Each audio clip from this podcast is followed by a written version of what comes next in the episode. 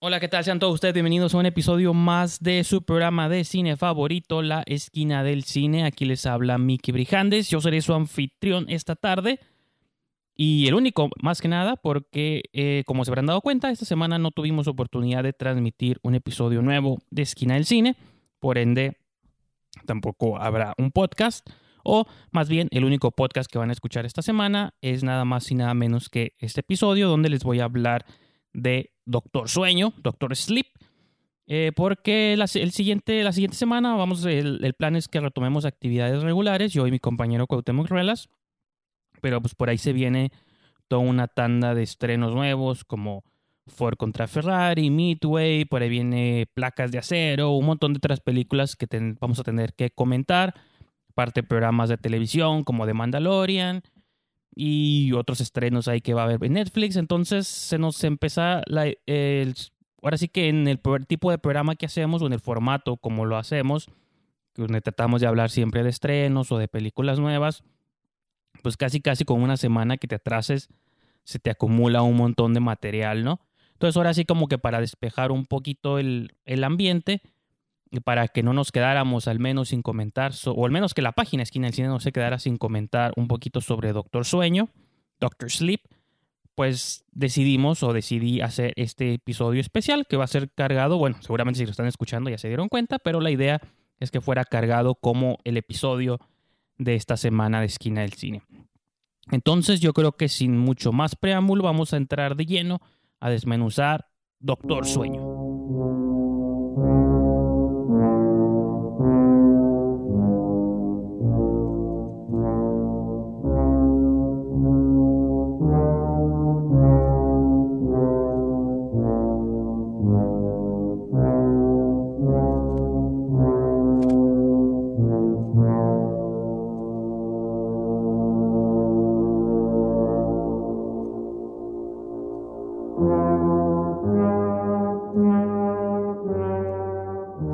En un fenómeno reciente. Digo, siempre han existido las películas de más de dos horas, pero creo que últimamente esa es como la manera en que películas comerciales o que tienen estrenos en cartelera están de algún modo tratando como de competir con las plataformas, con el streaming y hay gente que se la pasa sentada una tarde este, haciendo binge o quemándose series de cuatro o cinco episodios pues creo que esta tendencia de que las series, las películas sean un poquito largas, de dos horas y media, casi tres horas, a mucha gente le espanta, pero también me doy cuenta que por otro lado, lo cual es algo positivo también, porque las películas extensas siempre han existido desde el, nacimiento del cine. Pues me acuerdo que había estos épicos de, de W. Griffith de cuatro horas, o se aventaban estos épicos como históricos, egipcios y cosas así o los mandamientos o cuestiones, sobre todo cuestiones religiosas, ¿no? Que era como, también fue como un boom muy específico en los 60 ¿no? En los 50 Pues sí se aceptaba como mucho esta película de casi cuatro horas, con un intermedio y una apertura musical. No sé si se acuerdan, creo que el más reciente que hizo como una especie de guiño a ese cine fue Tarantino, para variar, que toda su filmografía es estar haciendo guiños a otras cosas. Que habría como con una que tenía una apertura musical, luego tenía una especie de intermedio también, que usaba el score de Ennio Morricone y también al final, ¿no? Entonces, todo esto para decir que es una tendencia que al menos a mí en lo particular no me molesta porque pues también cuando sales de tu casa y ya estás dispuesto para ver una película, pues mínimo que te entretenga por que valga la pena como tu tarde, ¿no? Tu noche de dos horas y feria. Entiendo cómo a otros puede espantarles. O más bien no entiendo, pero sí entiendo pues que hay gente que quiere que todo dure 80 minutos, 90 máximo, entrar, salir, comí palomitas y ya se me olvidó lo que vi, pero a veces creo que para contar una historia, para sentir su desarrollo, con, conectar con los personajes, tener oportunidad de explorar un poquito este, las historias, pues es importante que se den, es importante que pues se den su tiempo, ¿no? Está próxima a, estrenarse la nueva película de Martin Scorsese, que también es un director que hace unos cuantos días me aventé un maratón de 3, 4 películas de él y todas pasan de las dos horas de duración, ¿no? Entonces es como esta idea de te voy a contar una historia, te voy a plantear estos personajes, conócelos. Ah, usualmente te toma que una hora como de planteamiento y las próximas dos son como para que se desarrollen como todas las piezas, ¿no? Casi como un juego de ajedrez. La primera hora es estar moviendo tus primeras piezas y ya en la a partir de la segunda o los últimos 40 minutos todas estas situaciones pues empiezan a, a desarrollar, ¿no? Érase una vez en Hollywood, lo hizo este año, la película está Parasite, Parásito también se toma como su tiempo en plantearte quiénes son los personajes, todos los escenarios y en su última hora o en sus últimos cuarenta y tantos minutos tiene como la explosión. Entonces creo que sí es un dispositivo efectivo de contar ese tipo de historias. Parece que me estoy desviando un poquito, pero eh, lo que, ¿qué conexión tiene todo esto con Doctor Sleep? Bueno, pues está basada en una novela que, bueno, la original es The Shining, ¿no? Es una novela que escribió Stephen King en los 70s Años después, en el 80, se hace la adaptación fílmica por parte de Stanley Kubrick. La primera, luego hubo una miniserie para la televisión a cargo de Mick Garris. Y esta película surge a partir de una secuela que hace Stephen King también para su libro. O sea, el primer libro se llama The Shining, el segundo se llama Doctor Sleep. Y esta es una adaptación de esta secuela, ¿no? Que el reto que tenía esta película, por así decirlo, eh, dirigida, escrita y dirigida, o más bien adaptada y dirigida por este Mike Flanagan.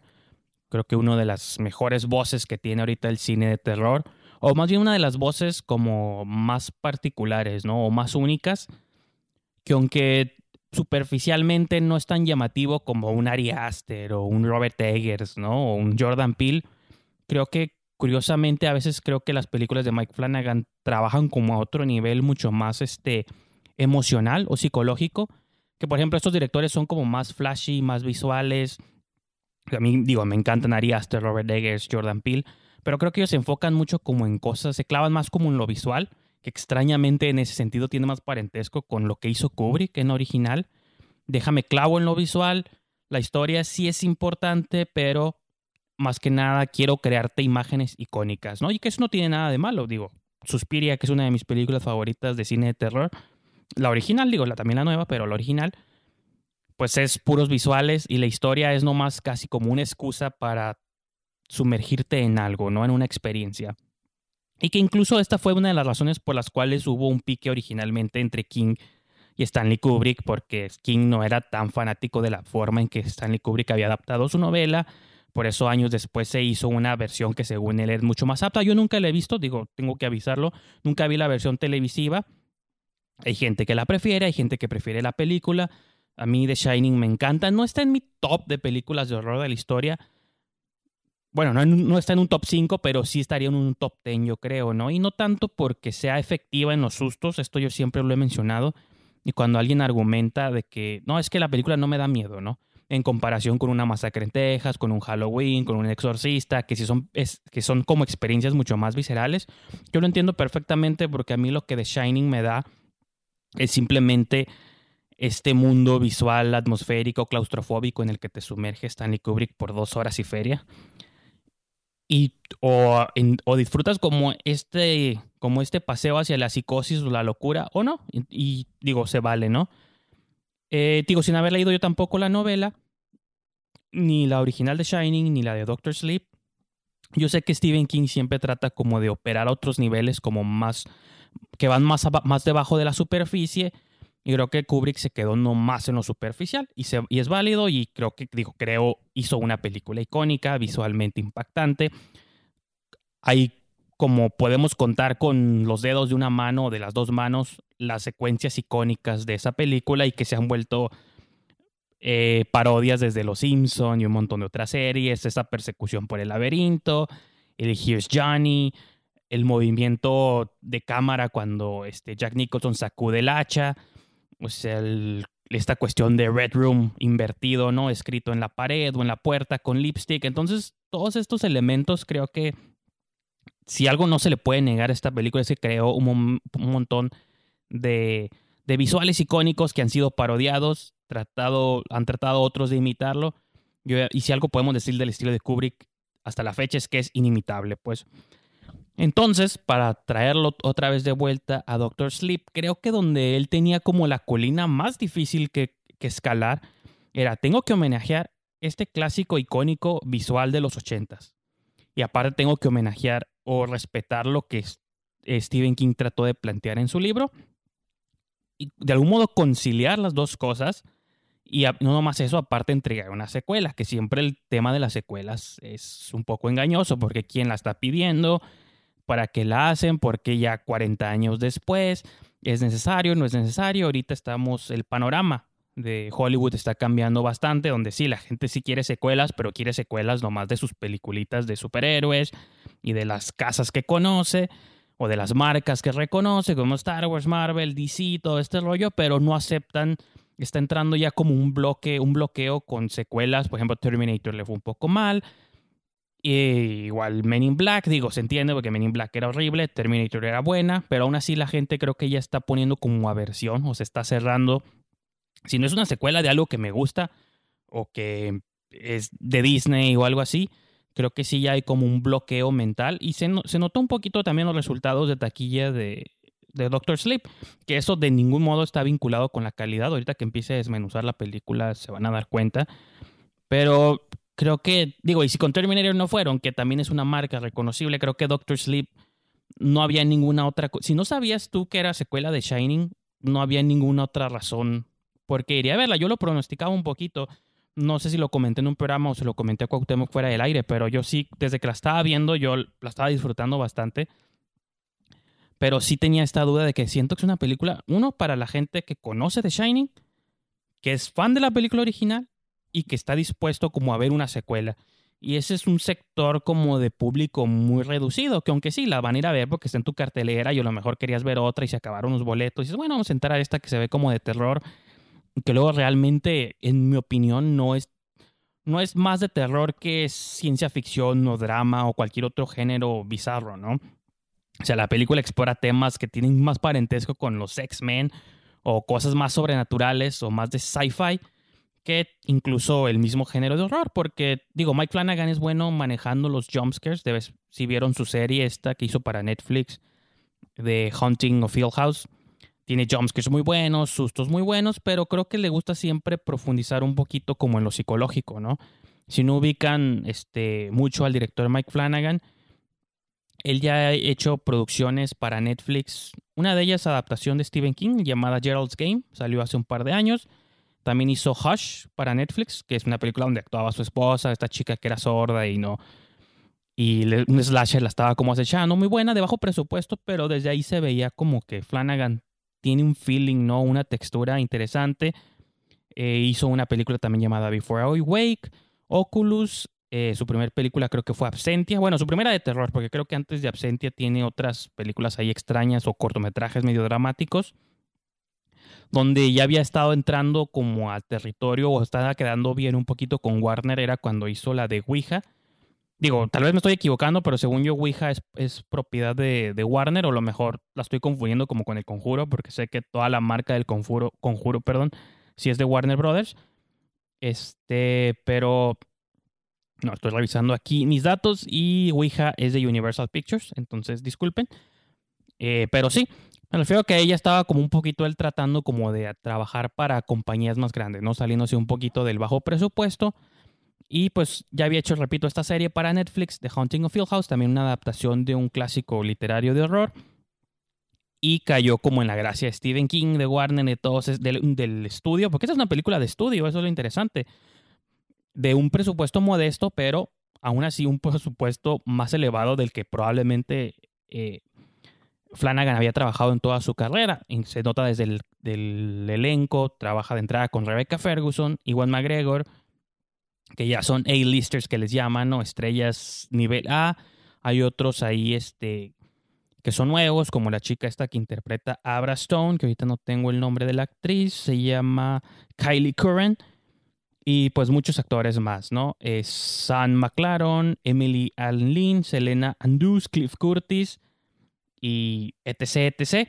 Así que, eh, ¿de qué va como todo esto? Pues es casi como lo mencionaba hace unos minutos, es 40 años después de los eventos del Shining original, de la película.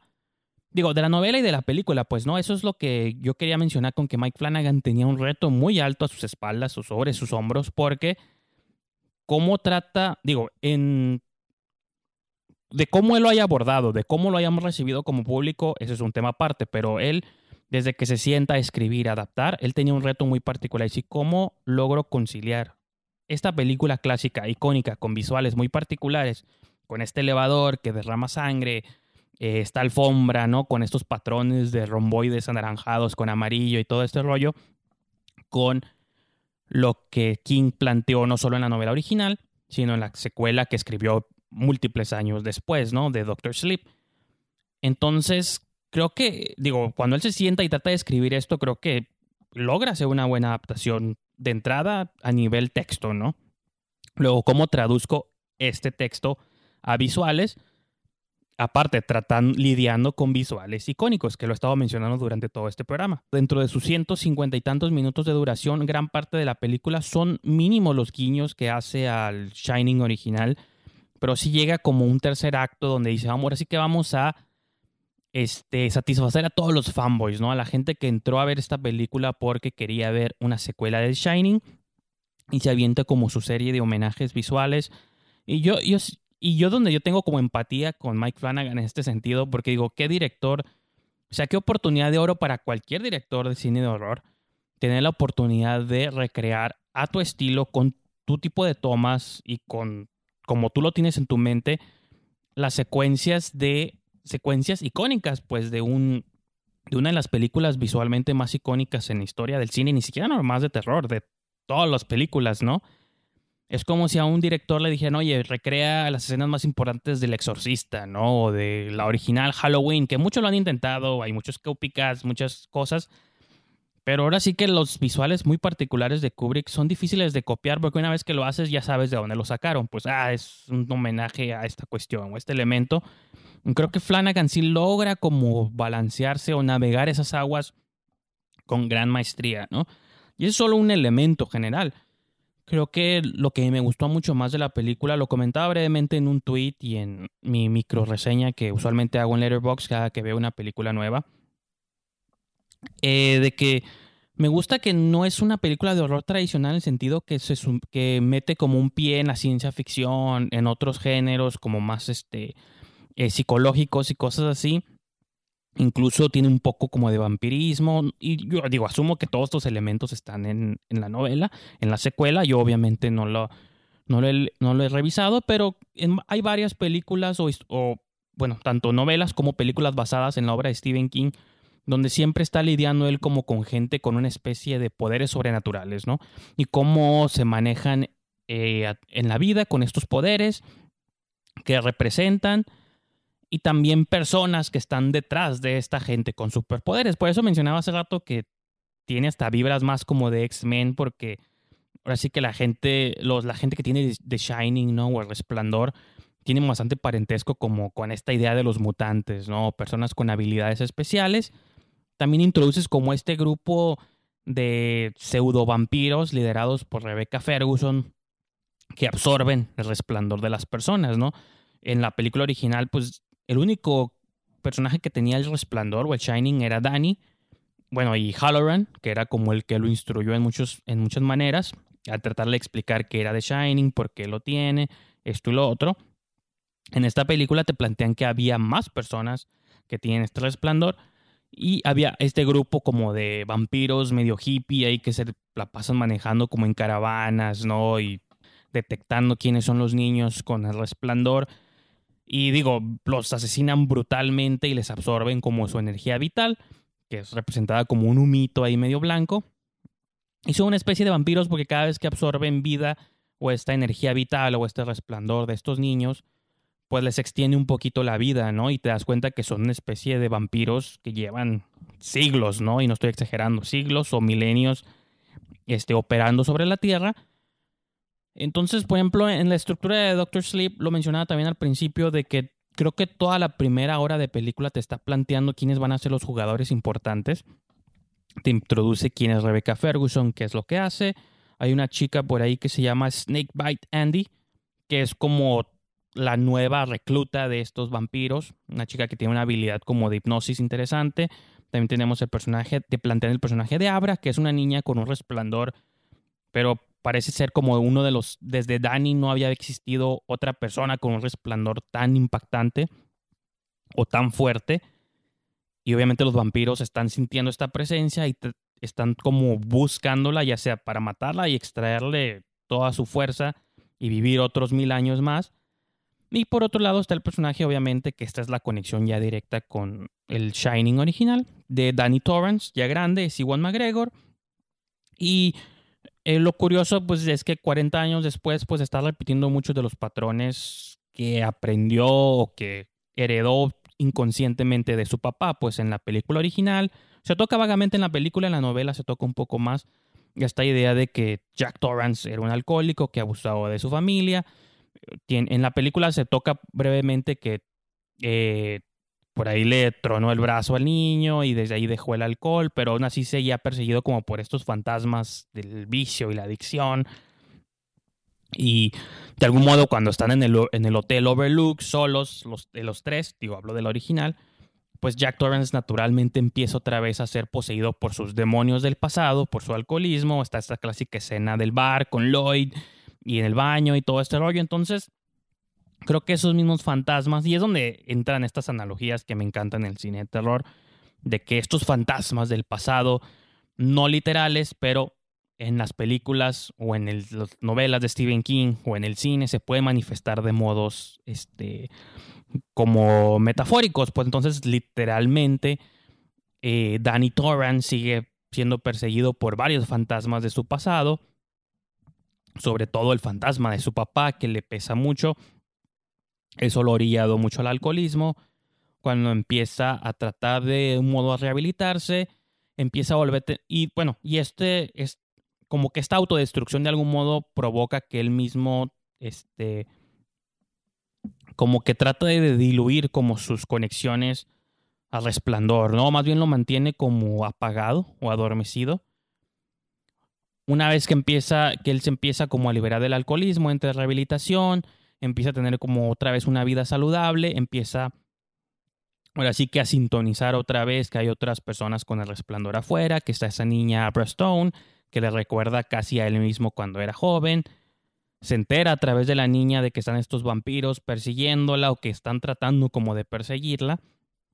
Y ahí se empieza a hacer como ya esta película como casi, repito, de superhéroes, pues, ¿no? De estas personas con habilidades mentales, psicológicas y que se conectan y se meten uno a la mente del otro y la manera en que los recuerdos se retratan en la película. Digo, todo esto tiene que ver con el ingenio y la creatividad de, Mike Flanagan.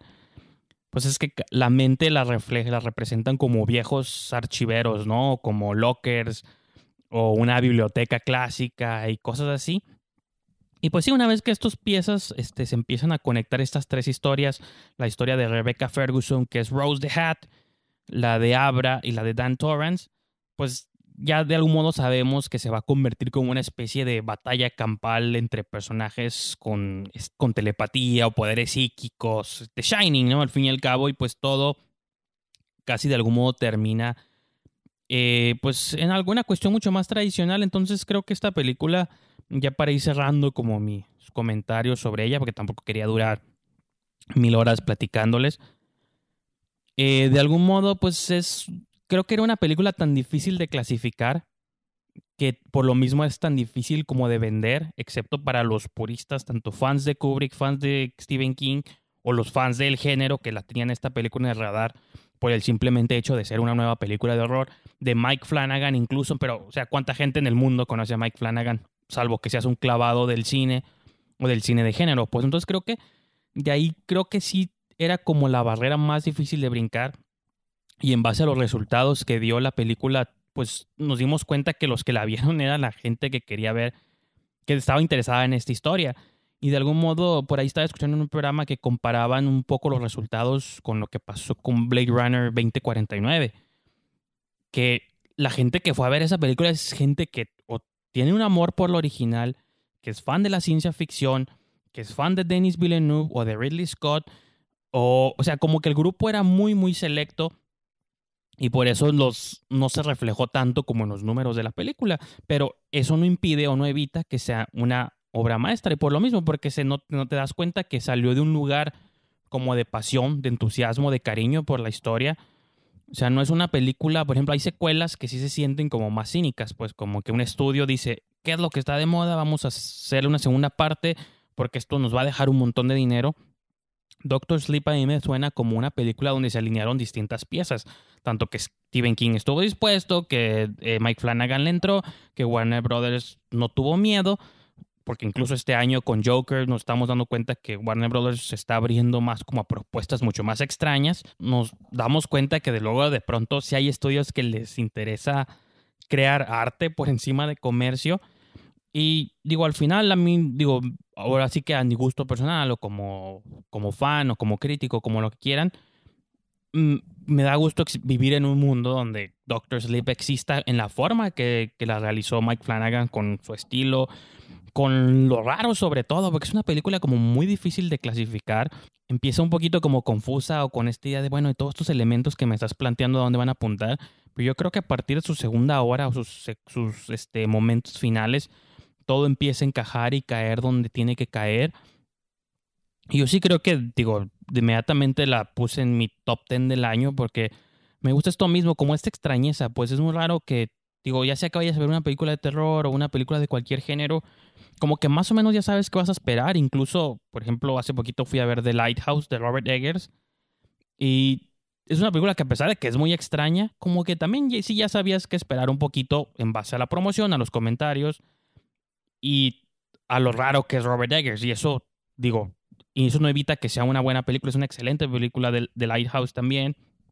Pero creo que con Doctor Sleep salvo que estuvieras como muy sumergido o empapado en el mundo de Stephen King o incluso en The Shining original, era como de pronto difícil predecir cómo Mike Flanagan iba a navegar por estas aguas y yo creo que su trabajo, como que su labor de, pasión o de cariño por el material original se, se vio reflejado en la película y también, digo, como homenaje o tributo a la, a la original, pues porque tal como lo había hecho Steven Spielberg en Ready Player One, ¿se acuerdan que trató de recrear un poquito esto, el hotel, el Overlook Hotel? Pues te das cuenta que, bueno, Kubrick y Spielberg es famosa de su amistad extraña que tenía, ¿no? Donde Spielberg admiraba mucho el cine de Kubrick, porque decía que a mí en mi vida me saldría una película así de épica, y Kubrick de algún modo tenía también como una admiración extrema por Spielberg, porque decía, yo nunca podría hacer nada tan emocional, no emotivo como el cine de, de Spielberg.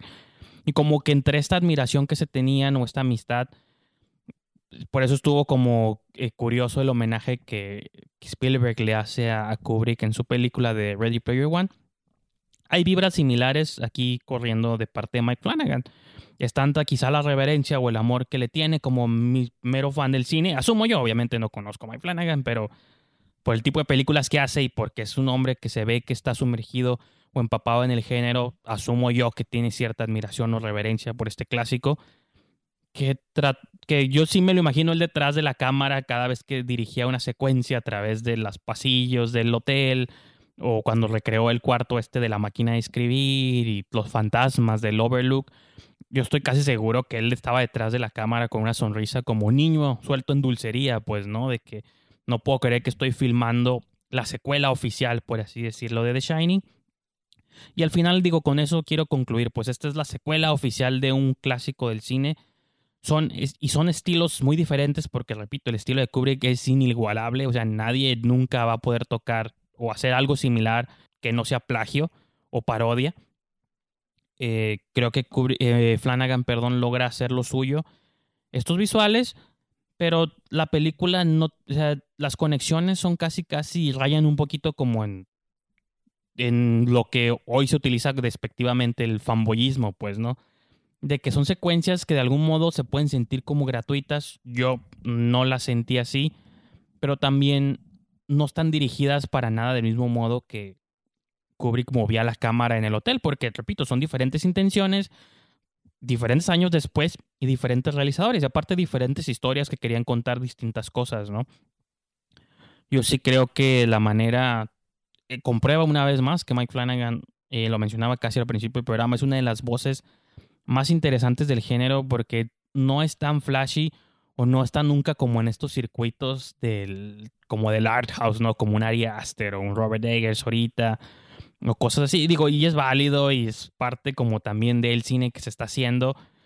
Y también ellos hacen películas excelentes. Mike Flanagan, cuando veo entrevistas con él, se ve como una persona súper normal que tiene como cierto. que sí tiene, que tiene como afición por el cine de horror y ya. Y las películas que a él le gusta contar y el tipo de tramas, entre mayor carga emocional tengan, mejor, ¿no? Entonces, yo creo que con esas palabras quizá quiero concluir esta pequeña, entre comillas, pequeña este, crítica, opinión, comentarios sobre Doctor Sleep una de las mejores películas del año o dentro de cine.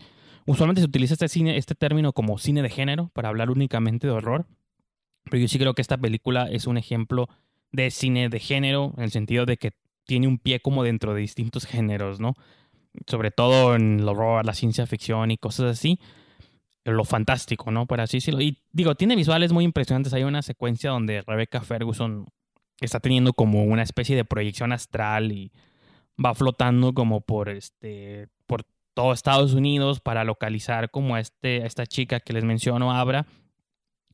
Y no sé como que son efectos como que no podemos decir ah es la primera vez que vemos estos efectos pero creo que cuando entran los elementos como visuales o, o las como las visiones y todo esto también creo que están manejados como de una manera que yo siento que no lo habíamos visto antes porque la película en sí misma no se siente como un género que hayamos visto en años recientes, pues que no sean 100% ciencia ficción como los Dark Phoenix o X-Men o cosas así, o 100% horror, ¿no? Como It 2, por ejemplo, que It 2 incluso, It 2 en sus secuencias finales se dejaba ver un poquito como la ciencia ficción que siempre le ha impreso Stephen King a sus obras o a sus conceptos, pero la película este, de Muschietti era un poco más tradicional, con más sustos, te aviento el monstruo aquí, que el payaso y la criatura y no sé qué. Flanagan se alejó completamente de eso. Y eso es como otra cosa de quizá por lo cual pudo haber servido en contra de la movie, porque los que fueron a ver It 2 y no tenían que haber sido expertos en Stephen King ni nada de esto. Pero como película de horror funciona porque te sacaba sustos, te hacía brincar, etc. Creo que Doctor, Doctor Sleep salvó unos dos que tres momentillos, la película ni siquiera te cumple como fan casual del cine de horror. No lo digo como algo negativo, sino como que pues él no le interesó. Él quería contarte esta película sobre personas especiales, con habilidades especiales, en particular con el personaje de Danny Torrance, cómo el pasado siempre vuelve a perseguirte, las posibilidades que depara el futuro con el personaje de Abra y villanos interesantes como de cómic, pues no, de novela, que es Rebecca Ferguson y todo su crew ahí bizarro, ¿no? De vampiros, eh, succionadores del Shining. Entonces, no sé, pues ya sé que ya había dicho hace unos minutos que terminaba la reseña, pero ahora sí doy por concluida la opinión de The Shining, o The Shining y de Doctor Sleep. Los invito a que ustedes también dejen sus comentarios, ya sea en Facebook, Twitter, en Instagram que usamos ocasionalmente, pero sobre todo en Facebook o en la sección de comentarios de este podcast en la página donde ustedes quieran, estén seguros que vamos a estarlo revisando. Y bueno, ahí me pueden, eh, todo esto lo pueden seguir ya sea en esquina del cine.com, facebook.com diagonal esquina del cine. Twitter es igual, Instagram es igual, todo es arroba esquina del cine. Personalmente me pueden seguir en Twitter, en Instagram y en Letterboxd arroba brijandes o diagonal brijandes. Y pues este, yo creo que nos vamos a estar escuchando la próxima semana o muy, eh, muy pronto con los más recientes estrenos en cartelera, en plataformas, streaming, yo qué sé. Entonces, con eso los dejo el día de hoy y nos escuchamos para la próxima.